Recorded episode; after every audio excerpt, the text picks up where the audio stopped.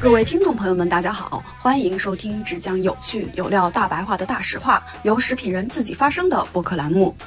中国的人均牛奶摄入量年摄入量是六到八公斤之间，美国的人均牛奶摄入量大概年摄入量可以到三百多公斤。高级的巧克力愿意用乳糖，因为乳糖的甜度要比蔗糖低很多。在英国，嗯，在超市里面的牛奶比水便宜啊。中国是属于全世界范围来讲是属于中高牛奶价格的国家。一颗生喝奶要功效，配料表越长越不值钱。新西兰的牛比人多，好像是新西兰的奶牛一天二十四小时，一年三百六十五天都在草原上生活。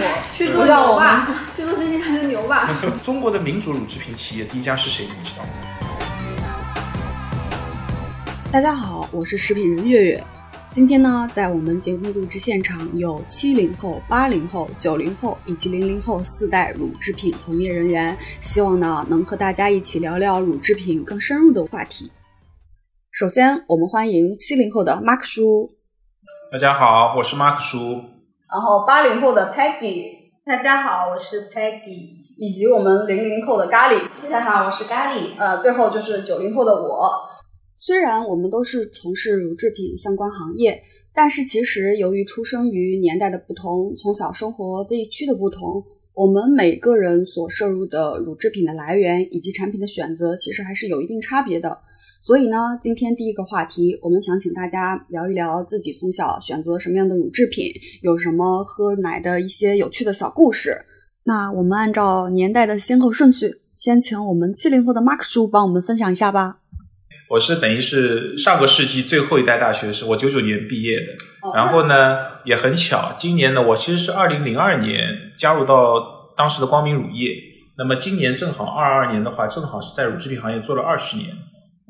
哇，呃，确实是真，对，真老炮了，老炮老炮老炮。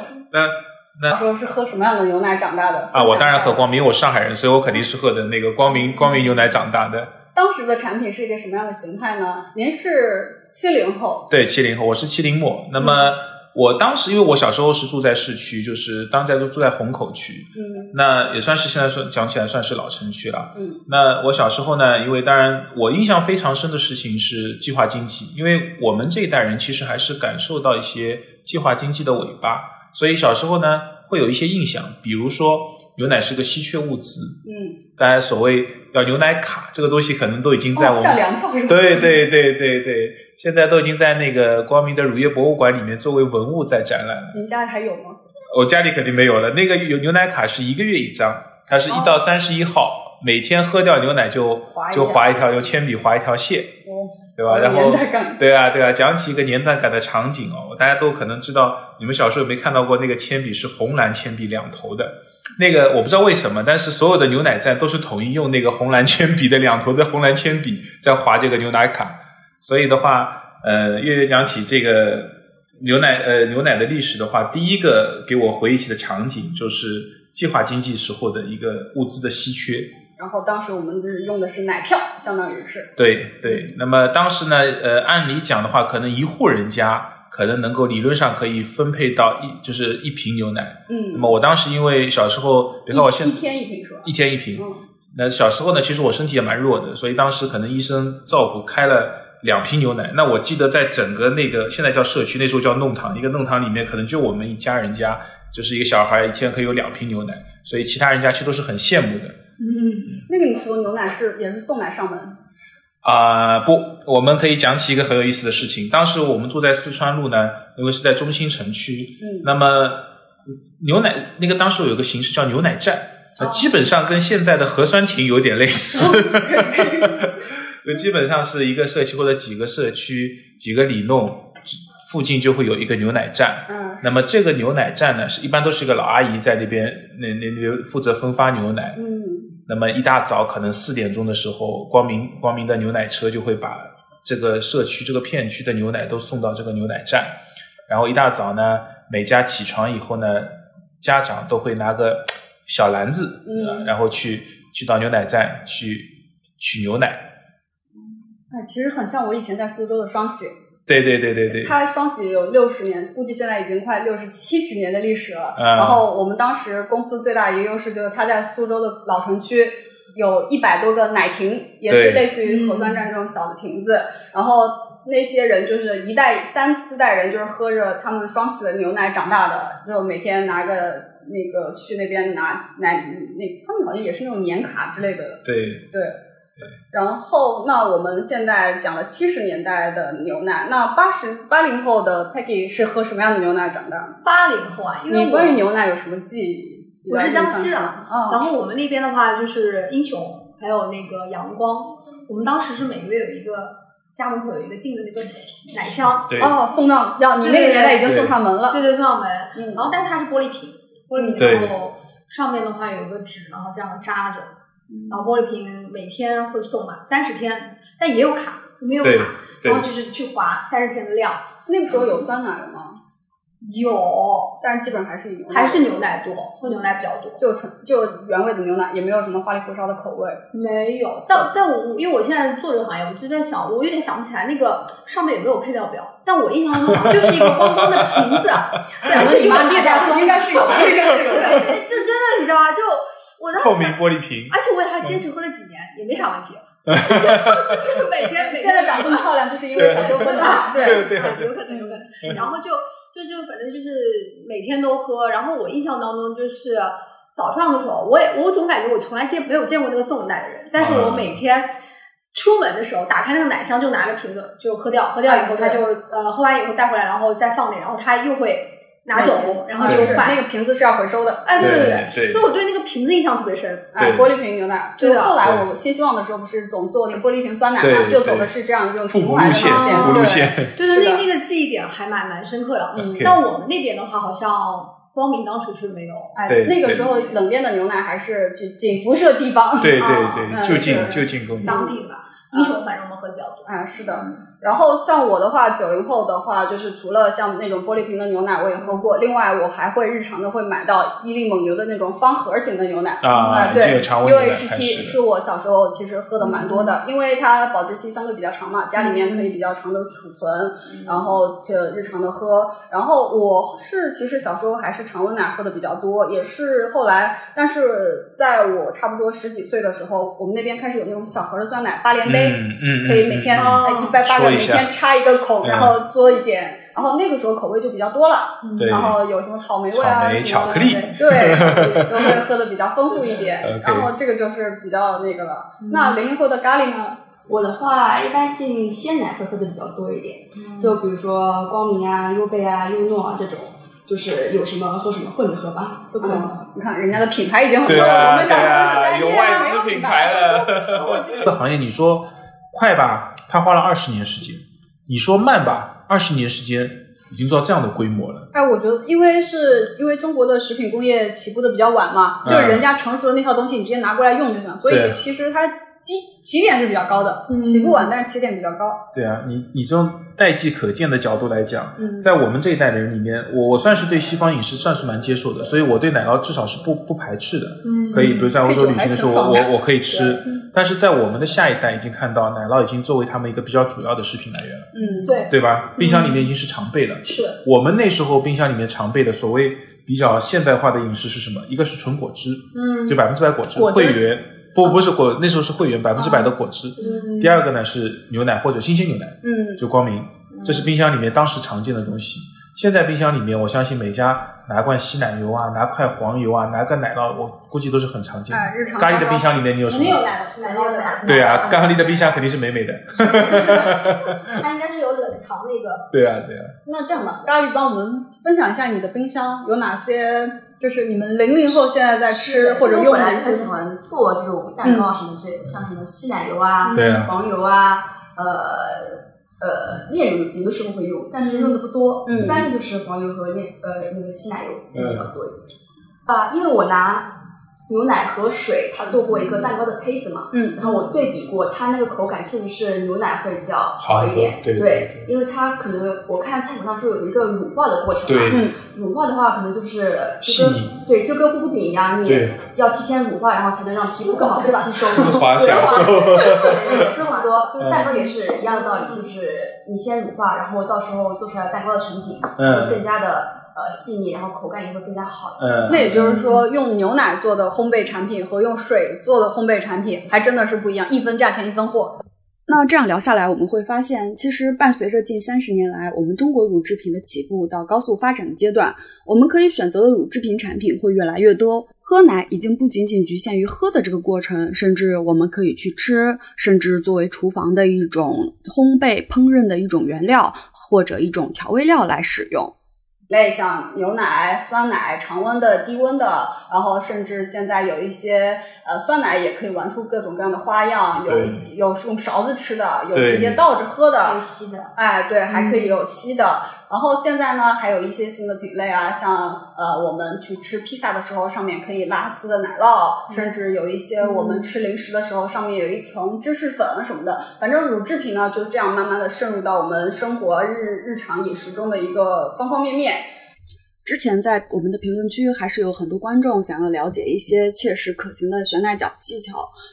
那既然我们在现场都是从业人员，对吧？所以我们就来聊一聊，就是我们在选牛奶的时候有什么小妙招吧。啊，我就来先抛砖引玉，对吧？然后我之前呢是靠一句话出圈的，我说了，作为从奶牛奶从业者，我的选奶原则是什么？打折喝什么？对。因为现在的话，就是说，呃，同样的产品其实指标都差不多嘛。对。反正基本上这家不做活动，那家就做嘛。我觉得性价比也很重要嘛。对。呃，只要你认准了一个产品，我觉得就像我平时主要喝鲜奶喝的比较多。那至于选什么品牌，这个东西，呃，一方面我就打折什么喝什么，因为常喝嘛。第二一方面就是我每到一个地方，我都会喝当地的鲜奶。尝一下，你会发现各个地方的鲜奶味道都不一样。对，这个是有很大差别的。北方的鲜牛奶普遍味道重，对，江浙沪是最淡的，然后到华南那边又会稍微重一点。对，这个是我发现的一个事情。对对对，知道了知道了。对，尤其华南那边福满楼，哎，是叫呃风呃那个风行，嗯，香满楼。哦，对，香满楼，广州的，贡港的，对，它好像是贡港。对对对，是。碰到那种特别特别在意配料表的人是吧？你提了个很好的问题，就是我记得有人跟我讲过，就是哎，有些人非常在意配料表，而且尤其是那些你说不懂的人就算了，真的是有些懂一些的，虽然他可能是隔行啊，但是他懂一些就会有自己很强的判断。对对，这些消费者或者说对这些朋友有什么忠告或者建议啊？嗯，其实我后来总结出来，最好的建议是你的口袋够深，这是很重要。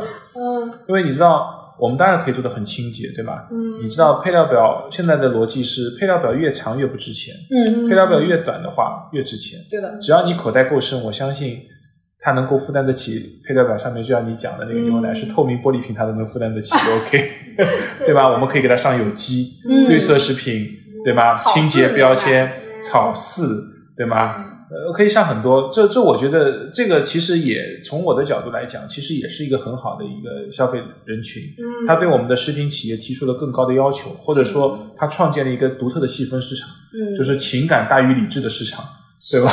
是文科生跟理科生的文科生喝奶要浪漫。嗯，对。对对对对。理科生喝奶要功效。嗯。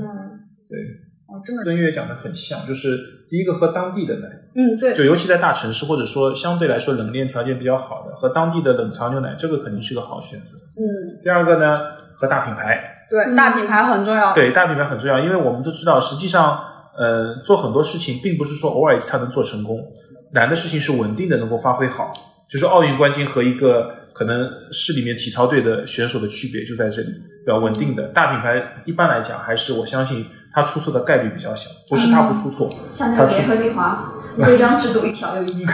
对啊，对啊，对啊，对啊。他们有一个完整的一个质量管控的一个体系，对，而且它是有积累的，它是有经验的。嗯。第三个呢，我觉得还是一个和主力的产品。什么叫主力产品？比如说我们在光明，在上海，优贝、优诺。那些啊不不优贝优加应该是这样对吧？优贝优加，这是它主力产品。主力产品往往是什么？就是它是对企业来讲是不容出错的。哎，我想起来了，之前他们问过我一个问题，说。呃，一个牛牛奶公司把原奶进来了，他们之前听说有一个绯闻，说最好的牛奶是用来做酸奶的。啊，然后我当时跟他说，反正我以前的公司最好的牛奶是用来做这个公司最贵的那款鲜奶。对，鲜奶是其实是有道理，因为酸奶比较酸奶以前是因为为什么呢？是因为呃呃要它对原料奶的就是呃抗生素残留要求比较高。嗯，如果有抗生素的话，你的益生菌是发酵不出来的。对的。所以我们很多时候以前酸奶都是愿意用奶粉做，用进口奶粉因为抗生素因为抗生素残留残留很低。嗯，抗生素会把益生菌。杀掉嘛？对对对，还有第四个，我还是讲的，跟你的观点一样，就是要挑价格低的。嗯，其实很多时候价格当然不是说它最低就好。钱包。对，其实价格这有很多时候，你如果纯粹是买一个情感消费的话，如果你愿意，当然 OK。但如果作为高品质消费的话，我觉得价格合适还是非常重要的。嗯。我觉得这个东西就量力而行了，因为也之前有人问我，他说你觉得你也讲了那么多鲜奶对比常温奶有一些营养素，比方说什么嗯乳铁蛋白啊，还有什么营养素确实高，但是你觉得多花的那些钱值得吗？我觉得不值。其实这个东西就是我觉得就是一个个人，然后我回他我说这个已经不是值不值的问题，你值不值这是本身就是一个价值观的问题了。对对。你你如果有一个人他每天收入是一百万，他甚至希望有一个牛奶一升值一百块。他愿意买这个，他不愿意跟你喝一样的。对，对，嗯，是的，嗯，而且要不要喝脱脂奶呢？这个问题也备受争议。就是我个人的看法，就是说，因为脱脂奶一盒牛奶，比如说一天喝五百毫升，其实脂肪也没多少，也就十五克嘛，撑死了啊，撑死二十二十克，你二十克脂肪才多点儿，你吃一大块肥肉的脂肪是多少？所以我觉得，这树立一个比较正确对于食物的一个认知，其实也是蛮重要的。嗯，而且就是。更重要的原因，脱脂奶真的太难喝了。那脱脂奶难喝还是燕麦奶难喝？啊，当然燕麦奶更难喝。这个我 毋庸置疑是吧？对，因为哎，我个人喝燕麦奶，我就会，你像牛奶也好，脱脂奶也好，你喝下来它是在这儿的，那燕麦奶那个油会浮上来，因为它后加进去的呀。对对。你我喝完燕麦奶，我感觉那个油就在这儿。就菜籽油，对菜籽油，对的 菜籽油。所以啊，我我讲一个很搞笑的事情，我前天晚上做梦，梦梦惊醒了，就是我梦见我在讲脱口秀，然后我就讲燕麦奶是燕麦奶刺客，然后我就醒了。燕麦奶是啊，对的。我们周围有一个朋友跟我们说过，你认识的，他说燕麦奶简直是反人类，真的是真的。对。而且我觉得，我觉得大家还是喝牛奶吧，因为牛奶比燕麦奶便宜。对对，这个真的是，因为你像在超市里面，呃，对便利店吧，因为超市我也不太去。便利店三百到五百毫升的燕麦奶，基本上三百到五百毫升可以卖到十三块八了。是，三百到五百毫升牛奶其实便宜点也就五块钱左右嘛。对，嗯，所以我觉得建议大家喝牛奶，因为牛奶真的很便宜嘛。经经济不好，大家还是要喝点划算的脱脂奶。其实商商家把脂肪脱出去还能卖更多钱，卖更多钱。对，其实是这样的。确实的，的确是。嗯，所以他们有人就讲，为什么脱脂奶比全脂奶便宜？不是因为多了一道加工工序吗？不是应该更贵吗？因为你是副产品。哎，对，因为脱脂奶它是一个副产品。这里呢，我们提到了脱脂奶，其实脱脂奶也是一些企业在加工奶油过程中的副产品。那么接下来，我们想把牛奶拆开了，看看我们乳制品工艺中是如何利用生牛乳做更细分的一个加工，得到更精致单一的营养素。所以接下来我们会来一起聊一聊乳品类的原料。这个我们先看看那个咖喱和和 Peggy，你们你们作为乳制品的也算是，当然你们从对对你们是你们是从业者，但是你们并不是科班出身学食品技术，你们看上去的乳原料，你们能想到的乳制品原料有哪些？你们讲讲他们是被怎么拆拆成什么东西？拆成什么东西啊？牛奶，先是牛奶嘛，然后拆成稀奶油啊，稀奶油大概是奶，对对对对，然后。稀奶油再深加工，脱脂奶再深加工，再甩一甩变成黄油。对对对对，甩一甩变黄油，对。芝士，芝士对，芝士是另外一条路径。是哦。对啊，酸奶和芝士其实类似，它都是发酵产品。发酵产品，对吗？分离就是那样。分离芝士是，呃，叫离心分离了。对对对对。然后，那我就那我从业比你们稍微长一点。科班出身，科班出身。更细一点啊，我们可能卖的更细了，酪蛋白。对，乳清蛋白，巴拉巴拉这些细分的蛋白就出来了。对对对对。脂肪就是按照不同的比例，稀奶油、奶油或者、黄油这样的来分。对对，实际上你讲了一个，就是我们学食品的习惯的分法，就是按成分来分。哎，因为那个两个美女呢，实际上她们是按她们的产品来分，对吧？然后。我们按成分呢，实际上基本上乳制品原料第一个就我们叫全成分，就是没有做任何的分离，就是用全脂牛奶去加工的。那么奶粉。对啦，这 这点就是就是对大包粉或者大包的全脂奶粉，那是全成分产品。嗯。第二类呢，就是月月讲的就是乳脂肪产品。那你从刚才咖喱讲到，就是离心分离了以后出来的稀奶油，那么继续再甩一甩，变成了黄油，或者说我们叫白脱油，对吧？叫奶油，对，变成固体了。再甩一甩，变成了什么？变成了无水奶油。这个当然是食品工业里面用的比较多，不太会在生生活中出现。那么这是乳脂肪的那一趴。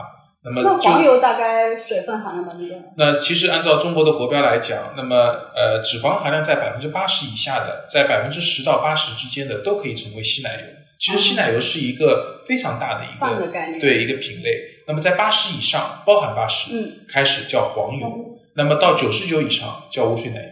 明白。对，所以这是乳脂肪的一趴。嗯，那么乳蛋白呢？那么刚才月月讲了，从最近应该最近几年，从原料的角度来讲，乳蛋白是非常红的一个品类。运动营养，对呀、呀、对呀、因为呃牛奶里面最大的两个蛋白分类，一个是乳清蛋白，一个是酪蛋白，嗯百分之八十是酪蛋白，百分之二十是乳清蛋白。哦那么乳清蛋白贵。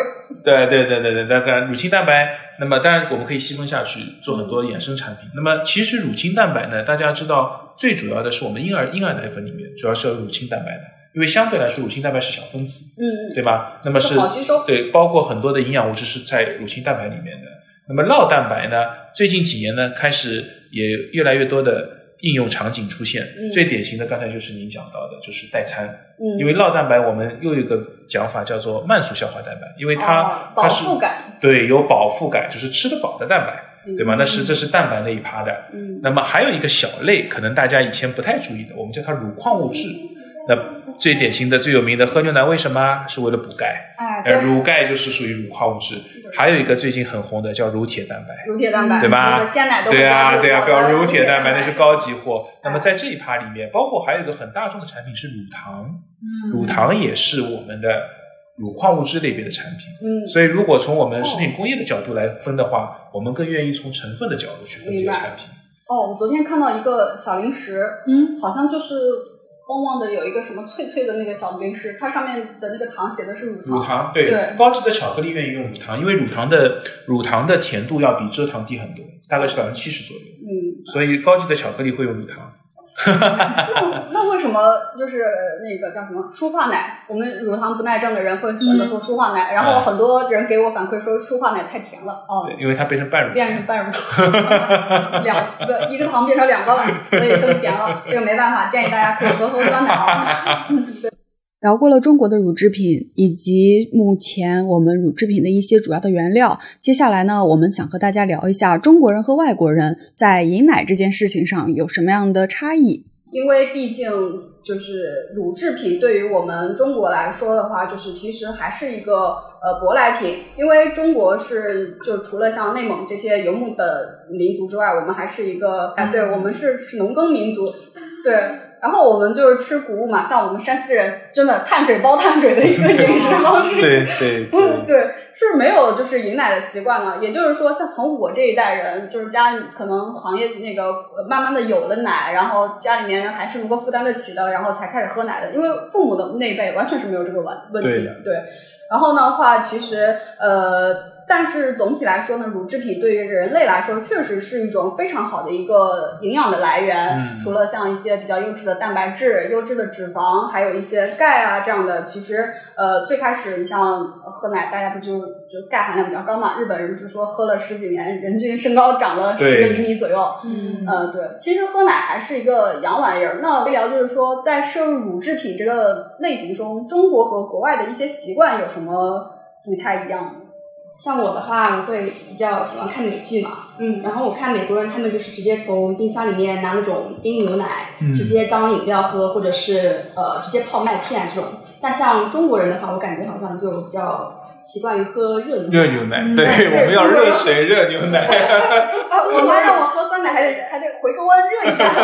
因为我感觉中国人是不是讲究阴阳啊？他们总觉得牛奶是肠胃肠不好肠胃不好，对寒气比较重，啊对，会有这样的感觉，拉肚子，反正就是那个一鸣，他的酸奶叫温酸奶，嗯它门店他不是门店在卖吗对？它那个酸奶可以，他可以门店帮你去微波炉里面叮一下的，吧嗯，就是我感觉真的是中国人做出来的。就就很会不会感觉它坏了呀？我也感觉热热热了之后会有点可能菌，至少益生菌肯定是大量杀死的，哎，对的，对吧？尤其微波炉那么一转，对啊对啊，就把一杯保鲜酸奶变成了常温酸奶。而且还会吸出来水啊之类的，口感会差很多。对啊，但是我我有印象当中有一次旅行在英国，嗯那超市里面的牛奶比水便宜。嗯对，在欧洲是很常见的事情。然后我拿一大桶，我想进去买桶水嘛，但是我看那个水的价格把我劝退了，然后我直接就走到那边去拿牛奶，因为牛奶好像升它没有到一欧诶，我不知道是不是当时它可能接近零七了，我就拿来就不会零七，不会零七，不会？非常新鲜。这个 Peggy 因为可能你，我想你去英国至少也是四五年之前了，啊，三年对对对，这三年里面肯定没机会。但的 确在欧洲，我我我印象蛮深，因为我在欧洲，呃，虽然没有在那边学习，但出差啊，生活时间蛮久。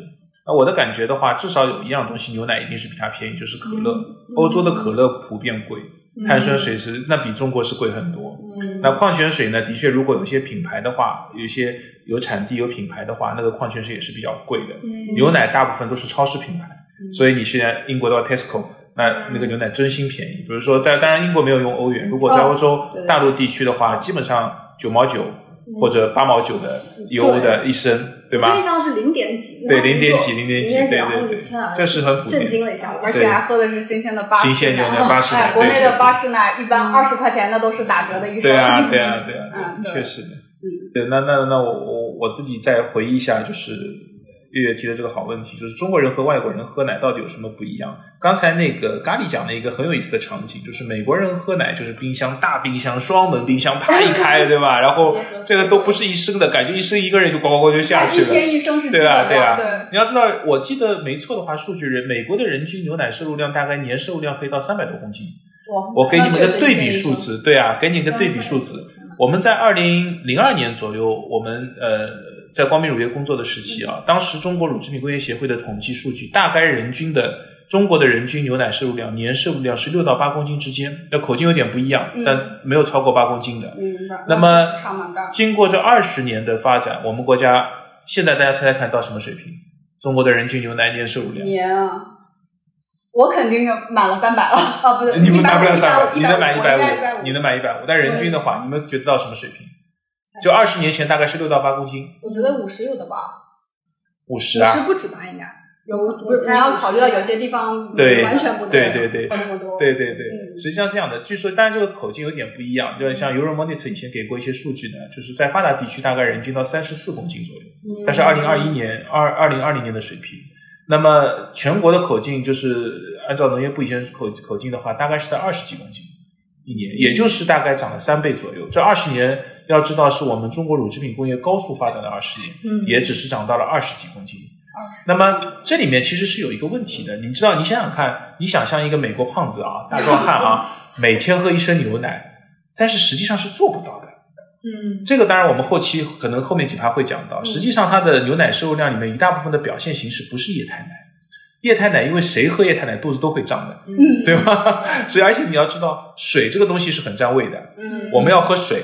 我们要喝牛奶，我们要喝可乐，我们要喝啤酒，对吗？所以其实很占位的。那么有相当一部分，为什么西方西方国家的人均的牛奶摄入量高呢？是因为它的乳制品，或或者我们叫干乳制品的摄入量比较高。固固态固固对固体乳对，那就其实就包括了您刚才月月讲到的稀奶油啊、黄油啊、奶酪啊，对，这些才是牛奶的浓缩物。那这个当然我们放在后面再去详详聊啊。大概我就是讲到了。我觉得我们中国人来讲，我们牛奶还是处于一个副食品的一个阶段。那么我们都知道，肉、蛋、奶，才就是副食品。那么牛奶其实在整个副食品里面是副食品中的副食品，对吧？在中国的饮食文化里面，那么在西方社会呢，其实牛奶已经接近于主食的。当然，这个主食跟中国的碳水概念不一样，它是作为主食的这个这个这个这个角色出现的。所以我相信这个是影响到我们两个不同的饮食文化社会的。这个牛奶的摄取的差距，差距，因为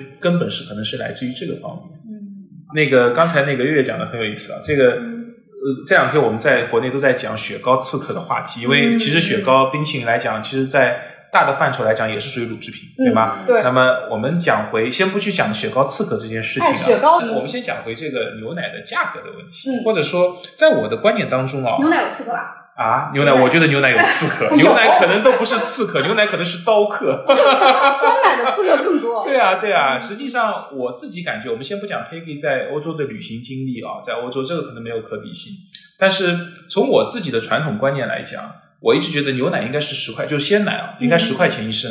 呃，sorry，十块钱一升。然后那个酸奶的话，对，酸奶差不多就是十五块左右吧一升，也就是这个水平。嗯，那现在实际上。我们去看看便利店或者超市的鲜奶的价格，基本上二十二十块钱起，对吧？三十块钱不稀奇，对吧？基本上这个水平，那我其实我觉得是很贵的。嗯，那么这就让我想起一个，大概我们在行业里面讲的话，中国是属于全世界范围来讲是属于中高牛奶价格的国家，这个其实是有道理的。为什么呢？从产业结构上来讲，我们国家传统上刚才讲到是一个农耕经济，嗯，那么再形象一点讲，我们叫草。我们我们国家是叫什么？叫粮猪经济。哦，你要知道，对，是吃肉。我们国家你可以看到新闻里面报道，我们国家一定要坚守住十八亿亩耕地的红线，对不对？嗯。那是为什么？因为我们要一直要讲，我们要把粮袋子捏在自己手里。嗯。所以我们的优质土地首先要满足种粮食。嗯。其次，你知道中国的猪肉产量基本上是全世界猪肉产量的总和。也就是说，全世界猪肉产量总和都不不一定够中国人吃，那那现在猪芯片，新希望每天在叫自叫做自己的猪芯片。猪芯片，那其实猪是有周期的嘛？大家如果炒股或者讲呃宏观经济的话，一定知道猪是有周期的。那不管我们不去讲猪肉这个行当，我们也不熟悉，但是至少我们知道，猪肉对中国的食品，对中国人民的吃饱肚子的问题是很关键的。嗯，所以我们国家有限的资源，一定是有限的农业资源，一定是保证粮食生产自给自足。猪肉的基本自给自足，嗯，对吧？那么我们看一下对比来讲，西方国家的农业经济结构是什么？是典型的叫草牛经济。你想想是不是这样子？嗯，你到欧洲去旅行，到新西兰、澳大利亚、到美国，你看到的，你在欧洲或者在美国西方世界旅行的话，你看到的是牛羊，嗯，他们牛羊好享受哦。对啊，对啊，对啊。啊，所以我一直每天都在跟那个恒天人的人讲，说你什么时候给我们播放一下直播一下牛嘛？因为现在直播上面很火的，大家看熊猫吃草，对，看熊猫，对对对。看养牛牛吃草不更开心吗？对，那我们刚才讲回来那个呃，为什么讲这个农业结构呢？因为是这样的经济结构，所以对我们国家来讲，我们的畜牧成本其实是很高的，是或者说是高于全世界平均水平的。但是我们国家的牛奶产量并不低，全世界牛奶产量最大的国家是美国，第二大的是谁？你们知道吗？中国不对，不会是俄罗斯吧？是印度。印度的牛奶产量是第二大，但中国其实第三大，从绝对值来讲是第三大，差不多呃小三千万吨一年吧牛奶产量。但是我们每年呃，从待会儿会讲到，就是我们还是会大量进口乳制品。实际上这就是一个结构失调的问题，人太多，对人或者说我们产品上面是有缺陷的。嗯，那么从这个角度来讲呢，就导致我们的国内的牛奶呢，其实成本的确是比较高。生乳价格应该是全球，最高的，应该应该是的确是比较高的。那那那那从农业部的数据来看，也的确是比较高的。所以他们问我巴沙奶为什么那么贵，我说我们生乳是全球最贵的，生乳巴沙奶不可能用奶粉做啊。我们国家目前的奶的质量其实是在全世界一定是高于平均水平，甚至于领先很多发达国家的。但是我们的奶价就必就是必然的，也是在全球是属于比较高的。嗯，也就是因为这个原因，所以呢，我们目前啊。我就讲了，现在就是冰淇淋、雪糕有刺客，牛奶有刀客，就是这个道理。莫名其妙被刀啊，好像还没反应过来。这么说我是真的，我不看的，我一拿拿出来二十几块钱，我就没有去。我们已经习惯了，习惯了，习惯了，习惯了，习惯了。因为你已经三三五年没有去欧洲了，如果去欧洲你再回来，你会觉得哇，怎么这么贵啊？对，是的，是的，确实是。我们日常在货架或者电商平台中选购食品时，会发现一个有趣的现象：很多产品，尤其是一些新的消费品牌，他们会使用五原料相关的时候，都会提到一个国家叫新西兰。他们希望呢，通过新西兰这三个字去为产品做一个背书。所以接下来我们会和大家聊一聊，在全球的一个乳品的供应链中，新西兰扮演着一个什么样的角色？新西兰的奶够喝吗？对，嗯，对，昨天特意的去看了一个数据，就是新西兰的牛比人多。我看到零六年的数据好像是五百万人口有四百万奶牛，然后现在最新的数据，二零二二年的数据，六月份的啊，新鲜出炉的，五百万人口有一千万头牛和两千六百万只羊。对的。然后，所以就是说，为什么我们的一个奶源都是来自于新西兰呢？那新西兰的一个乳制品在全球的一个占比，以及恒天然在全球的一个乳制品的一个扮演着什么样的角色呢？之前呢看过就是恒天然的宣传片，我个人很喜欢看，就是他们的片子真的拍的特别漂亮，不管是广告的一些画面也好，就是他们当时会提到一个字，我们叫远离尘嚣，因为确实就是它新西兰那个独特的一个位置嘛，它确实是就是远离我们这些。嘈杂的环境的。所以呢，它位于南太平洋，然后在南纬二十四到四十六度。呃，这样，而且它整个的一个国土面积呢，百分之九十五都是被绿色所覆盖的。它是一个真的是一个标准的一个农业大国，工业其实是非常极少的。然后它拥有广地的一个草地的一个资源，所以说在新西兰的牛呢，它叫草饲牛，是有这个概念对吧？对，嗯，是它叫草饲。所以呢，新西兰的乳制品其实，呃，我们之前应该是就同时去尝过新西兰的稀奶油和欧洲的稀奶油，它是两种风味。新西兰的稀奶油口味真的重很多，然后欧洲的会淡一些。对，嗯，所以这个背后是有什么原因吗？对，那个这个讲的还是蛮有意思，因为我我我我我我在回想了，我很有意思，我去去过全世界很多地方，但是我唯独我没去过新西兰。哦，对，马上就能去。对我我总感觉应该在在我的心愿单上要加上新西兰这一站啊，但是对啊，不去呢其实是有原因的，其实讲到了对一对一大半的责任，其实恒天然应该负起这个责任，为什么呢？因为你要知道，我很多的商务旅行其实是跟生意有关系嘛，去欧洲、去美国或者怎样。但是新西兰因为恒天然在中国有一个非常好的销售的一个公司在这边，办公室在这边。虽然我们的从从生意的角度来讲，恒天然是我们最大的供应商，或者新西兰是我们最大的乳制品来源国。但是因为有恒天然这个团队，优秀的团队在上海，在北京，所以我们都没有必要去出国，去到跑到新西兰当地去谈任何的事情。所以他们应该要对对对，他们要负一半的责任。第二个就是讲到，其实新西兰还是很遥远的国家。以前我们我记得从上海直飞的话，还是要十几个小时，啊，因为我们的地图其实是失真的，从地图的角度上来看是失真的。其实新西兰是非常远的。那我们讲到，其实大家讲到为什么说乳制品都是新西兰？第一个呢，我相信啊，我跟新西兰恒天然打了二十年交道，我自己的感受是，第一个呢，从呃比较优势的角度来讲。的确，新西兰是适合放牧的一个国家，或者说畜牧业的一个国家。哦，我看到一个数据，新西兰的乳乳品总总产量占到全球产量的百分之二。对，百分之二。它拥有国际乳品贸易百分之三十五对对，这是一有三分之一的用对。那么，新西兰从它的产业优势来讲，它的地理条件啊等等，包括它有畜牧传统。嗯。新西兰人的祖上是哪里人？毛利人。二高哦，爱尔兰，我是有毛利毛利族，对对对。那么他们是土著。他其实是有他那毛利人，其实我我并不是很研究，不是很熟悉。但是呢，的确从爱尔兰的移民后裔来讲，他是有畜牧传统的。嗯。那么这是他的历史根源，就像我们中国人都擅长什么？擅长做菜，对吧？中国人擅长功夫，但功夫是美国人的理解，开玩笑。但这是第一个优势。第二个优势呢，就是它的呃我们说的传统。第二个优势是它地理位置，那的确是适合放牧。嗯。第三个呢，大家可能会忽视掉，就是能养牛的地方多的是啊。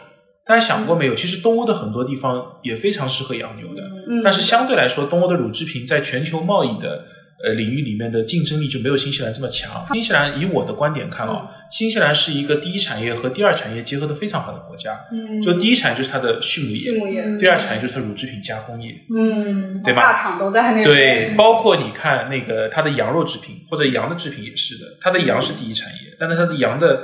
周边产品的加工能力也是非常强的，所以这个像这样子，就是既是个农业发达国，又是工业发达国的这种这种天选之子的国家，其实，在全世界范围是不多的，嗯，对吧？所以我想这是它第三个优势。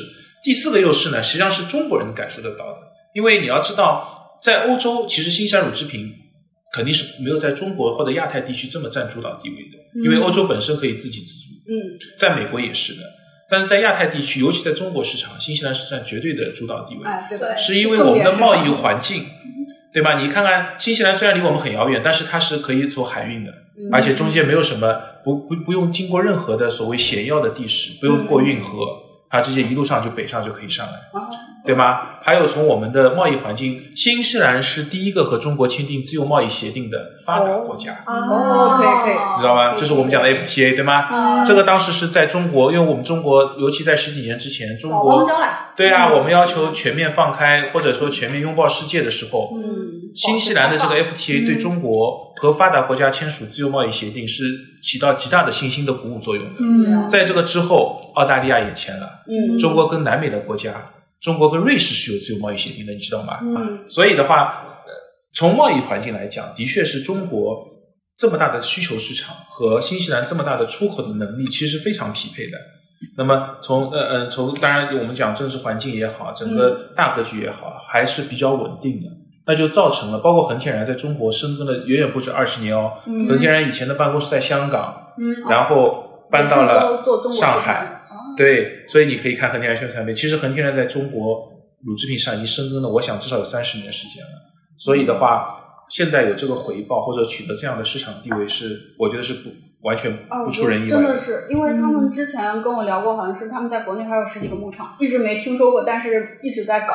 对，这个当然是讲有讲起一段往事了。当时这个牧场呢，就新西兰，因为他也知道他自己的国土面积还是狭小，嗯，虽然他的牛比人多，但是新西兰很天然的，在它不够中国对，在在过过去的一段时间里面，曾经在全世界，不光在中国，在全世界就是致力于当地的牛供应当地的市场，这个也是为中国的整个畜牧行业的提升啊，也是起到了非常好的作用的。新西兰守护中国的奶瓶子，是吧？对啊，嗯。因为呢，我看到就是说讲说，其实新西兰在养牛的上面，其实还是跟我们不太一样的。它是有别有区别于就是圈养的一个模式，是完全开放式的。好像是新西兰的奶牛一天二十四小时，一年三百六十五天都在草原上生活。去做牛吧，去做新西兰的牛吧。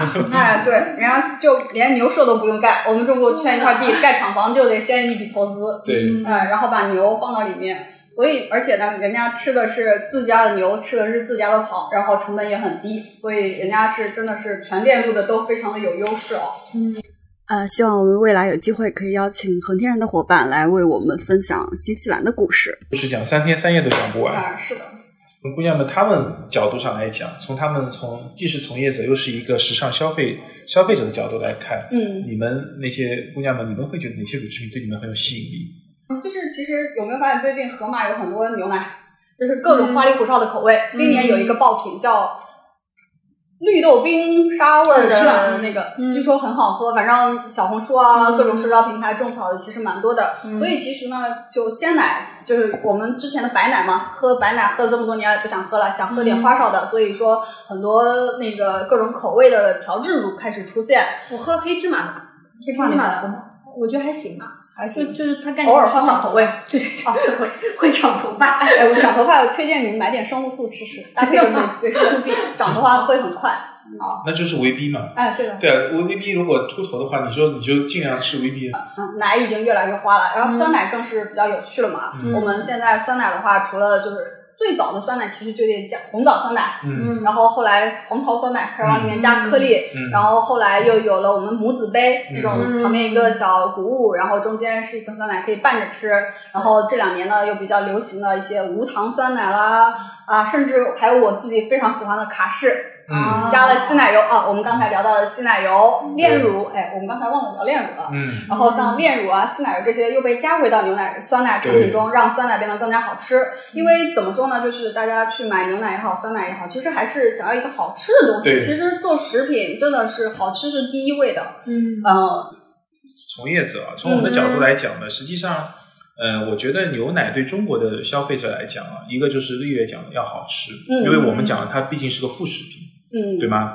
第二个呢是或者说是有功能性，哎，对吧？功能性酸奶，像日本的功能性酸奶做的又很好，它的很多益生菌可以聚焦到养颜，对，或者是说已经不局限于肠胃健康了，甚至有养颜、口腔健康，甚至还有一些针对于女性的一些，它那个确实是有些益生菌是可以就是对于美肤啊这个是有点帮助的。其实日本的功能性食品做的是真的非常细分了，非常细分。还有一点就是轻负担。嗯，对吧？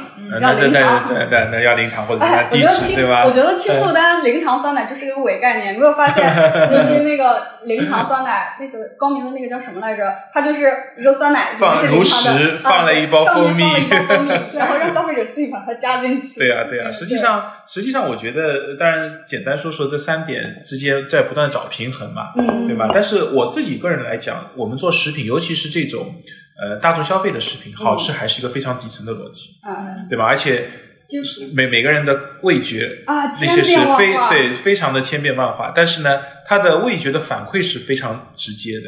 好吃和难吃，他一定会知道，嗯，对吧？这东西好吃，他可能讲不出好吃在哪里，嗯，但他一定会告诉自己这东西好吃，这东西不好吃，对吧？所以我相信，当然乳制品其实本身是可以做的很好吃，嗯，这个是有时候我在想，是不是我们这么多年有一股特殊的对这么多年，有时候我们我们讲乳脂肪有点被妖魔化了，就哎呀黄油好肥的，好腻的。但实际上奶对啊，实际上奶香的这个诱人的这种，尤其是喜欢。消费就呃本身能接受乳制品的消费者来讲，奶香其实是它最重要的一个购买。哎，尤其是在奶酪上面，就是因为西方的奶酪非常的丰富嘛，然后各种口味的都有，甚至有臭的，对吧？对。但是呢，其实有的时候我们拿到一些奶酪去给消费者吃的时候，他会觉得这个不是奶酪，这是假奶酪，他必须要吃那种香浓香浓的香浓香浓奶奶味儿、奶油芝士。对对，中国人对于奶的认知就是它一定是要 香。要浓，然后要挂奶胡子。你看我们奶乳制品的广告，都会有一个小朋友很开心的笑，然后有一个奶胡子。对啊，所以其实这个很诚实的一个案例，大家想想看，我们现在回想起以前的牛奶，最深刻的回忆是什么？是舔牛奶盖。舔那层稀奶油，对吧？包括现在讲的舔酸奶盖，对吗？实际上那都是舔牛奶盖是有依据的，那个是奶皮，对奶皮子，那个都是稀奶油嘛，哎，对，对吗？哎，说起奶皮啊，我有一个故事特别好玩。前几天我朋友他们不是有领导来视察嘛，就看部队那个他们单位的饮食，然后呢就发现就是喝牛奶，然后发现哎，你这个牛奶就是他们老人家喝热的嘛，老老老领导来视察，说哎，你这个奶怎么没有奶皮？然后是不好的牛奶，怎么能给大家吃这种东西呢？就然后他们领导看了就，因为觉得还是个比较重要的事情嘛，就把整个团队骂了一遍。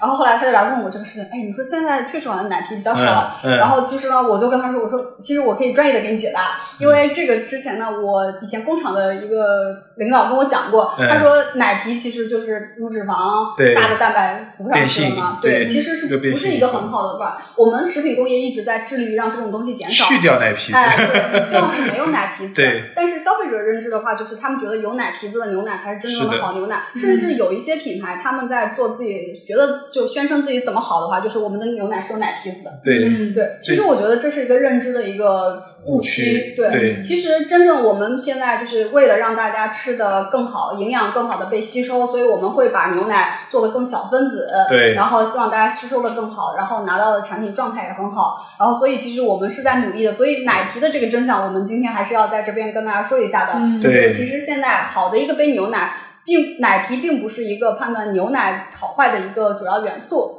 然后其实没有奶皮的牛奶其实更好吸收的。其实有奶皮其实是一个不稳定。对我们这个讲的很有意思的事情，就是大家讲起那个甜奶的牛奶盖子的事情。嗯。那实际上呢，这就是一个文科生和理科生的争议。就是一个理科生会觉得啊，我均质工艺了，我对你的身体吸收更好，等等等等。嗯。但是实际上这是一个文科生的需求，因为我有奶盖。我我能够去舔那个牛奶盖的时候，是我心理上得到了极大的满足，所以我有时候在想，我最近看到一款新西兰进口的牛奶，巴氏杀菌的，对它讲的非均质，上面是有奶奶，就是有所谓的奶皮子，对吧？真的很香哎，对啊，超级香。哎，这我还见到过有一款，就是也是进口，可能是新西兰的，它用的透明的塑料瓶装的，然后它上面是一个对浮着的，它会浮了，对对。然后我当时我就觉得，妈呀，他这个军质怎么做的这么差？这种产品在我们以前公司就不能出厂的，对对对。后来。发现人家声称的就是非军质，非军质，对对。实际上，我觉得啊，这个其实跟植物基是一样的道理，就是实际上这是一个一个消费逻辑的问题。如果消费者他觉得用非均质的产品更天然，或者说情感上能得到更大的满足的话，我相信国内一定有企业会跟进的。嗯，因为我们在买一个产品，除了功能性时候，的确消费者情感是很重要的。嗯，是。那么，如果是大部分的比较。理性的消费者或者说科学性的消费者，他可能会更看重一个营养的吸收。我既然喝了牛奶，我就希望能够尽量多的吸收它的有效成分。那我相信均质牛奶还是一个非常好的产品，嗯对吧？所以这个其实也就是在我们的乳制品发展到一定程度以后。会细分出各种各样不同的需求，差异化需求，对吗？对。从酸奶的制作过程中，就是是有两种，一种是单杯发酵，一种是大缸发酵。对。单杯发酵就是类似于我们吃的老酸奶，里面是块豆腐一样的东西。然后后来的话，就是是那种搅的稀不拉几的一坨，这种其实是两种，一种就是啊，我之前对他们，哎，他们之前给我举的例子是这样的。单杯发酵呢，就类似于小锅炒菜，一盘一盘上。然后大锅的那个均均质的那种呢，就是一坨的那种，它就是类似于吃大锅饭，预制菜，一锅炒，对，一锅炒，然后再分装到一个一个小杯杯里。但是其实这两年就是大锅，就是那种单杯发酵的酸奶，其实会比较少一点。对，因为实际上以前我们讲的是单杯发酵，就是菌种在里面叫直头菌种，那个是叫翻代菌种。那么实际上来讲呢，这个也是两个产品的差异化。我觉得这个就跟常温奶和新鲜奶到底谁好谁坏的问题不存在。对我其实不存在这种道理，因为只有你的左手加上右手，才能做成一个完整完整的事情，对吗？其实一样的道理。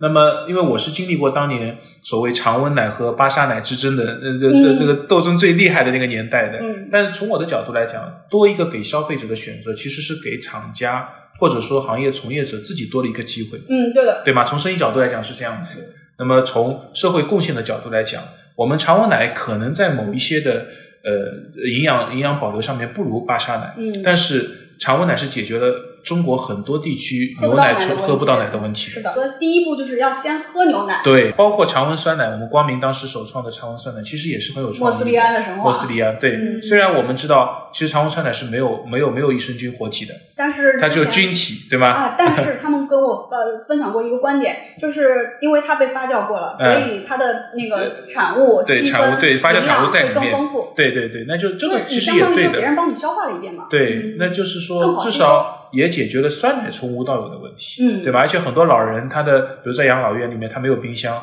在上海养老院也是这样子的，他他们他们至少可以有常温酸奶可以喝，因为每天日送很好像确实不怎么喝凉的了。我妈以前是喝巴沙奶的，这两年她年纪大了，她开始她说，呃，她她想喝点热的，她都觉得常温奶就是北方冬天比较冷嘛。然后我妈跟我说，你帮我买点奶粉吧。冲一冲，冲一冲，他要喝点热的。对，老人家肠胃确实是要照顾一下的。对对对，所以那个讲起，如果讲讲起这方面的话，我觉得产品的多样化还是还是会有它的很多价值的。包括我们刚才讲到那个均质非均质，对吧？常温巴沙的问题。啊，现在酸奶其实做的挺丰富的哦。嗯。然后甚至跟那个有一个品牌叫父爱酸奶，然后我当时问他，我说你们父爱酸奶是因为呃。呃，就是中在含沙射影的讽刺中国的那个什么 父爱缺失式的教育吗？然后他说是因为母爱被注册，母爱被注册，对对对对。那刚讲回刚才几个论的观点啊，第一个，我觉得我们做乳制品，从发从行业发展角度来讲，还是要强调一个好吃。嗯。那么在好吃的过程当中呢，因为乳制品本身来讲还是一个比较健康、比较营养均衡的一个一个食呃就是食品的原料，而且它是一个高端的东西。对。那么从这个角度来讲，其实我们有很多的办法把它做的好吃的，嗯，比如说加了稀奶油，对吗？比如说加了炼乳，炼乳是个很老的产品。你们知道中国的民族工业、民族乳制品工业，哎，对，旺仔加的。我跟你讲个，又是个小小故事啊。嗯，中国的民族乳制品企业第一家是谁？你们知道吗？是民族乳制品第一家，就中国中资的华资的乳制品企业第一家是谁？你们知道吗？有人会猜是光明吗？有人会猜是三元吗？哎，没有，肯定不是伊利，对不对？英雄对吧？你觉得英雄吗？你猜吧。你猜啊，英雄也是有很有脸数。那个零零后的咖喱，你觉得是谁？是中国的第一家国有的，或者说叫民族乳制品企业？我我是伊利了。嗯，光明。光明对吧？嗯，光明。光明当然是老企业，那肯定不是。我可以告诉你，光明肯定不是。你做乳制品，你不要想它是牛奶，乳制品的范围是什么东西？你知道吗？哪个？有点像，但不是。哈 哈是炼乳。哦，熊猫炼乳啊！哎，你说熊猫对不对？嗯。但熊猫是曾经的或者说最有名的一个品牌。但是熊猫不是第一家。你家炼乳，你还能找到什么品牌？回想一下。那个黄。黑白奶。黑白奶。那是荷兰对吧？飞起来的。对。然后还有什么品牌？例如，你想想看。雀巢。雀巢什么牌子？雀巢不是中国的品牌。对，但是这个不是中国的牌子，但是你想一想，雀巢那个炼乳叫什么牌子？有点像了。英什么？英麦。哦。对吧？好，为什么要讲英麦呢？这个当然，这个事情啊，我后面讲的故事没有考证过。所以中国人是先从炼乳喝奶的。哎，对我讲的故事呢，没有考证过，但是的确是行业里面的一个久远的传说，我相信还是有真实性的。嗯，我们第一家的这个是确认的，中国第一家民族乳制品企业叫秦雕，秦是什么秦？擒拿格斗的秦。雕是什么雕？就是那只老鹰坐山雕的雕。秦雕。秦雕。秦雕。这个这个企业叫品牌叫秦雕，企业我没记错的话是叫在温州附近的叫瑞安百好乳制品，百年的百，嗯，好坏的好。现在还在吗？你查一下，应该在。瑞安百好。对，那我我没记错的话，但是我至至少知道是秦雕是，呃，秦雕是我们中国的第一个民族乳制品品牌。那么为什么叫秦雕？又为什么讲到了英麦？你们想到没有？嗯。为什么他们从炼乳做起啊？哎，你没有回答我刚才的问题，为什么叫秦雕？为什么讲到了英麦？你知道吗？不知道，英麦也完是个老全跟乳品牌，制品连不到。有关系。因为当时他就立志于，他其实不能说叫秦鹰啊，他那个雕是影射了那只鹰，你知道吗？哦 因为他做的是炼乳，哦，所以我们的民族乳制品对雀巢，对这个雀巢其实收购的品牌，那个当时呢，实际上当然这是个传说，但我相信没法很仔细的去考证，但的确我相信可能是一个有寄托了一些对民族乳制品企业的一个美好的一个希望。因为乳制品其实在整个食品行业中是非常特殊的，因为它是农产品。对哦，乳制品应该是说，我们应该客观来讲，乳制品在工业分类里面它是属于第二产业，是属于工业产品，但是乳制品是极其依赖于第一产业的产品，哎，对吗？对，对，它是极其依赖于畜牧业的产品。啊是。那么我们民族的乳制品其实是从炼乳开始，哦，炼乳对为什么会啊？就是因为要要这个雀巢。因为炼乳是常温，因为炼乳是浓缩，因为炼乳味道也不错，明白。对吧？而且当时以前用炼乳不是作为食品原料的，是再兑水还油回去的，像冲奶粉一样的再冲回去，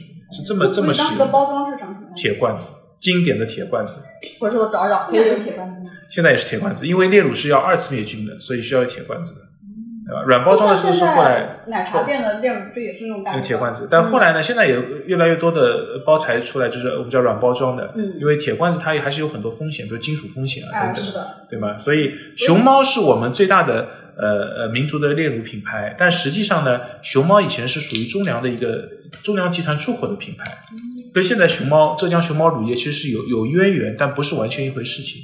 所以当时中国出口的所有出口的炼乳都可以叫熊猫品牌，不管谁做都可以叫熊猫的。所以的话，我们讲起炼乳，其实炼乳这两年呢，一按按理说它是一个很很有年代感的原料，嗯但这两年很多企业又重新的在开发炼乳的这个价值，因为炼乳是有一些特殊的风味的，焦香风味，哎，对吗真的是好喝。对对对，所以还是尤其在冰淇淋里面啊在奶茶里面用啊，其实是很很搭的。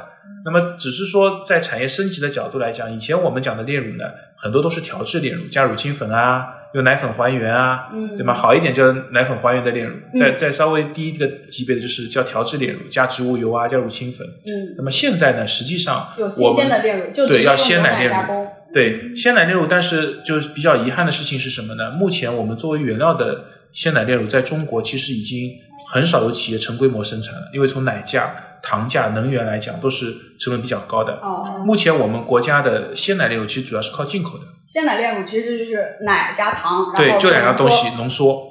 这个大部分像目前从欧洲进口的。那么呃，以前雀巢在中国是大量生产鲜奶炼乳，那么最近几年呢，它可能也是产品结构调整，嗯就调制炼乳或者哦不，sorry，那个就是还原炼乳，我们说的奶粉还原，或者说部分还原炼乳，就用一部分奶粉加一部分鲜奶的这种产品比较多。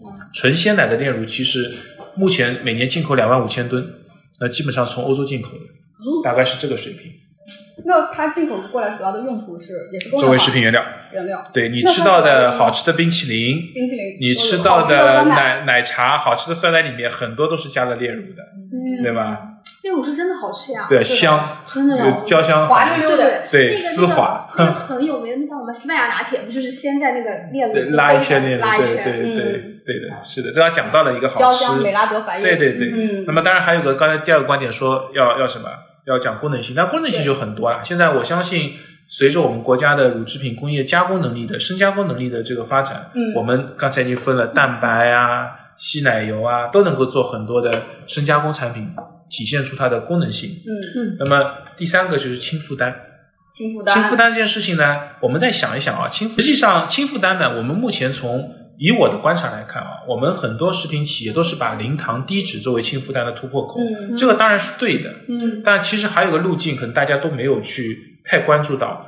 实际上，你想想看，你你吃一样乳制品或者一个一个东西的话，你最给你直接感觉你觉得负担很重的是什么？其实饱腹感，你觉得吃的好撑啊，嗯吃的好油啊，吃的好甜啊，对吗？尤其酸奶，有些小姑娘就是胃口小，早上一杯酸奶就当早对饭了。对，那好油好甜现在是都解决，或者说做低脂啊、零糖啊，但是吃的好撑这件事情很少有人去关注，嗯对吗？你要知道，牛奶里面干物质的含量才百分之十几，哎大部分是水，哎嗯，对吧？你如果就光光光喝牛奶喝一升下去，再健康的东西你都会觉得很有罪恶感，吃的撑了，对对吧？所以我们就讲到，一个轻负担，还有一个很重要的一个突破点在哪里？就是在浓缩。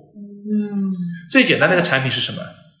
冰博客这两年，冰博客是对厚乳对吧？对，还有一个我们这当然厚乳更多的是作为呃食品原料来用的，就是在奶茶里面用，咖啡。咖啡里面用。冰博客拿铁，还有一个很重要的产品，大家可能会感觉到什么是奶酪。啊，奶酪，奶酪是典型的浓缩的乳制品，而且它黄金，对奶黄金，嗯，因为奶酪的水分含量其实已经至少去掉一半，对，有的要去掉三分之二的水分。但天然的味道也不是说每个人都能。对它，但当然天然的味道是是另外要突破的地方，也就那个拉丝的。对啊，但实际上呢，不管怎么样讲，奶酪是一个轻负担的乳制品的代表。嗯，当然你说奶粉也是，但干嚼奶粉很少吧？干嚼可可那个乐口福可以，但干嚼奶粉就太夸张了，对不对？但是这个就是有个误区啊！你看，你刚才提到觉得奶酪是个轻负担的，嗯、但是消费者一般都觉得奶酪很重，重油重对重油嘛，主要是这个其实就是要有客观理解。其实你想想看，虽然重油，但是其实奶酪一般来讲，你一次你摄入量大概我估计很少超过五十克。嗯嗯，成人的奶酪里面，我们说花色奶酪，嗯、一般你一一顿五十克左右的。布里也好，嗯，对吧？那个、那个、那个卡门培尔也好，或者甚至是一把酥，或者芝士片，嗯，你单次摄入量不会超过五十克的。所以实际上，五十克里面脂肪如果是三十几的话，就十五克脂肪，其实几乎都可以忽略的。对的，对吧？所以我觉得在选择食物的时候，我们要明白这个东西它到底是什么，对，它是什么样的营养素，然后去理性客观的去看待这个东西。对，对，嗯。我觉得消费者认为奶酪很腻啊，这个其实很多是。可能都把奶酪和奶油都混淆起来了，哎，就有很多可能都都分不清楚奶酪、芝士、干酪、cheese 到底是什么东西，对吧？尤其你刚才提到一个花色奶酪，我当时比较呃大孔啊，就是非主流，因为奶酪里面当然又可以展开去讲很多了，啊，风味太多了。他们跟我讲说奶酪有三千多种风味，我相信可能都不是保守估计是吧？因为每一家都跟每一家不一样，对啊因为外面国外就是小作坊嘛，自己家里面搞了一块，风味都不一样。对啊，反正奶酪这个话题，我觉得以后我们可以可以单讲，对对对。你们线下活动我们还可以赞助。轻负担，我相信呢是大家一个追求。那么虽然这两年做了很多对零糖低脂，但是我我我觉得我们刚才讲的三点观点啊，其实它是一个平衡。嗯，你比如说追求轻负担，对每个人的哈姆雷特都不一样，对吗？嗯，每个人帅哥都不一样。然后真的，我是完全吃不下零糖酸奶，还有那个希腊酸奶。我我天呐，哎，就就乔巴内要进中国了。我那天有看到一个新闻，说乔巴内二十八号的时候在上海有一个店试吃会，对试吃会，你要成为第一批吃中国在吃乔巴内的人吗。嗯，然后然后那个他们就说，啊，那成为第二批的人又会怎么样？所以说，你觉得就是像这种像健康的一个酸奶，酸奶现在越来越细分了嘛？一个就是零糖，这是在做减法。像这乔班尼这种，他也在做的减法，他是把什么东西甩出去？呃，理论上来讲都是浓缩嘛，嗯理论上都是浓缩嘛，就是去乳清，传统工艺，传统希腊希腊酸奶工艺嘛，就排乳清法。嗯，现在很多的工业化希腊希腊酸奶是被卖掉了。对对，是加是加加蛋白粉嘛，对呀。嗯，对，但是这个其实我觉得刚才讲的这个三点啊，实际上作为你一个食品的从业者，尤其是开发人员的话，实际上是一个平衡。嗯，哪一级你过分的强调，其实都是会有问题的。嗯，比如说我们说过分的好吃，那可能真的是过多的摄入的糖油，油对吧？那如果我们说过分的去讲它的功能性，可能它的口感真的是难以下咽。哎，是。如果你都吃不下去，那哪来的功能性？那如果我们说轻负担，轻负担这件事情也是一样的道理。那你如果过分的，我们讲就是零糖。或者怎么样？那大家也知道，现在零糖也受到很多的挑战，对吧？到底健康、安全或代糖的安全性也是有争议的，是的，对吧？而且它并不是一个，就是我我对于代糖的理解，就是一个就是代糖真的吃不出来白砂糖的那种，就是特别踏实、愉悦感，完全没有，很飘很轻，对吧？哎，对，你要吃白砂糖是真的是就是特别踏实，爽那种爽感，爽，哎，真的。就是你吃了之后，感觉满脑子都在分泌多巴胺那种那种爽感，然后代糖就没有这种感，而且有一种假的感觉，嘴巴里还会就不同的代糖有不同的风味上的一些问题，而且就是怎么说呢？呃，我不是很清楚，就是人类和白砂糖共存了多少年了，但是代糖真的是一个非常新的东西。对，嗯，代糖应该也就我觉得十年都不到，是不是？那应该不止。第一代的它应该是糖精吧？我觉得应该，我当然不知道不是第一代，妈呀，但至少糖精，糖精的。哇塞！我小时候，我奶奶有一个小小的袋子，嗯，她要藏起来。糖精片。我我说什么东西啊？有一天趁我奶奶不在，就去刨出来了就吃了一下。妈呀，那啥味儿啊？苦的，对啊，糖精的因为添加量非常低，以前我们小时候吃的那个棒冰哦，如果吃到苦的是可以换的，因为就是糖精没调匀。哦，哦，所以那其实现在这个东西应该用的比较少了。糖精应该现在是我没有查法典，但糖精就是过多摄入量是对，好像我记得是对肾脏是有致癌作用的。但是正常的你的 ADIP 摄入量是到不了这个摄入量，但毕竟是它有风险，是被证实的风险。而且大家对于代糖其实认知是有点差别的，就是其实白砂糖反而更贵。对对对。而且白砂糖要添的更多，所以元气森林这种东西怎么样？他说人家利润多高啊！你看可口可乐才是老实人啊，白砂糖哗哗的往里面，都是真金白银的往里面打。然后你像元气森林放那个东西就。就比较那叫什么三氯蔗？呃呃，三氯蔗糖。三鹿蔗糖，对。它好像也真的蛮挑战蛮多的，然后就听到过好多不同的声音。哎，对，代糖一直有存在争议，而且它确实就是代糖，呃，不过现在也有人工，就是天就是天然提取物的代糖，甜甜菊糖苷啊这种算是天然的一个来源，但是毕竟就是说。我它虽然从那个罗汉果里面，就那个罗汉果从里面提取出来的，但是你吃一个罗汉果里面能含有多少？你单纯的去单吃单一成分，其实含量还有毒性跟剂量一定是有关系。哎，对，这个是其实是一直我们想去跟消费者去沟通的，就是毒性和剂量是有。是完全是对等的，所以说你不要今天看到一个新闻啊，那个咖啡里面竟然有致癌物，然后下次你不敢喝咖啡了。抛开剂量谈毒性都是耍流氓。所以我觉得一定要去认清楚剂量，然后包括我们在摄入营养素的时候，也是要去考虑到，我们真的要看。所以说说呢，这个就是我们那个栏目叫大实话，对吧？我一直强调一点，就是说我们希望能够做聪明的消费者，然后避开一些智商税。所以呢，我们一定要多看看文字，看。看我们产品上的配料表，看一看它的营养成分表，它到底有多少脂肪，它到底有多少蛋白质，它到底有多少的碳水化合物，这个其实才是你胖不胖、你的营养均衡不均衡的一个重要指标。所以说，还是要回归到理性来讲。你们有没有？就是吃过过期的东西啊，应该都吃。只要不变质，过期和变质是两个概念。对我来讲是两个概念。至少我的变质，当然过期很久。你这个问题很好，我我会保留的。啊，你把这个啊，对这个。这个食品从业人好像应该都都都都吃过。对。就是样品啊，尤其像酸奶，酸奶我丢到冰箱里面，它一般保质期二十一天左右。我我有的时候就是卡诗经常打折九块九一箱，那个我会买很多。有的时候过期一个月我都喝的。它你你其实人的味觉是很敏感的，你。奶坏了没？其实你尝尝得出来，就是牛奶是细菌的温床嘛。对，吃过期的不应该也是会有一点。你放在冰箱里冷藏的呀？但是冷藏吃四度的话，也是会有微生物产生的。对，就比较慢。对。但是呢，一般来讲，保质期都会有一定的余量，所以你稍微过期点是问题不大的。嗯。另外一个界限就是肉眼可见的变质，谁也不会去吃，我相信，对吧？对。嗯。而且的话，就是我们国内现在叫保质期嘛，就是在日本不就叫什么最佳赏味期？对，所以就是说过了这个最佳赏味期，其实也是可以吃的。嗯嗯，对对，至少没有必要大惊小怪，对吧？对的，嗯，对。我是就是投入这个行业后发现，就经常会吃一些过期的一些样品嘛，也去感受一下它整个的一个变化是什么。不会有什么问题，的。汤料它都要干吃，对对，它要尝味道的，是的，是的，它只有知道每一种味道的特性，它最后才能够做出来综合的一个平衡，才能做得出来。对，嗯，这个正常。以身试法呀，以身试法。因为你开发一款产品的时候，不能说就营养指标啊、功能性的一个平衡，你像口吃起来怎么样，其实这个是最重要的。嗯，每个时间段哦，它的一些风味变化，对的，对。那天在办公室啊，吃的中雪糕过期了，大概有十天了。我吃完以后无所谓的，总说没关系的呀，吃呀。哎，对的，哎，这个我想起来有一个很好很好玩的比喻，就是食品过期呢，它是一个慢慢的一个滋生的过程，不是魔法，不是说这个保质期昨天还是可以吃的，今天 biu 一下就过期了。过期它是慢慢的一个循序渐进的过程，线性关系。哎，对，它是线性的，不是说一下就过期了。是量子化的。哎，真的，是的，对，确实，嗯。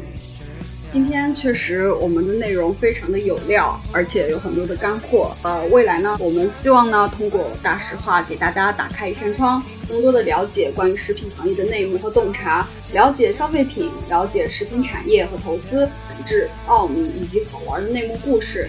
同时呢，也会帮大家去避免一些智商税。当然了，如果你有什么想了解的好奇的，也可以在评论区留言告诉我们。欢迎关注大实话，我是主播岳婉柔月月，拜拜。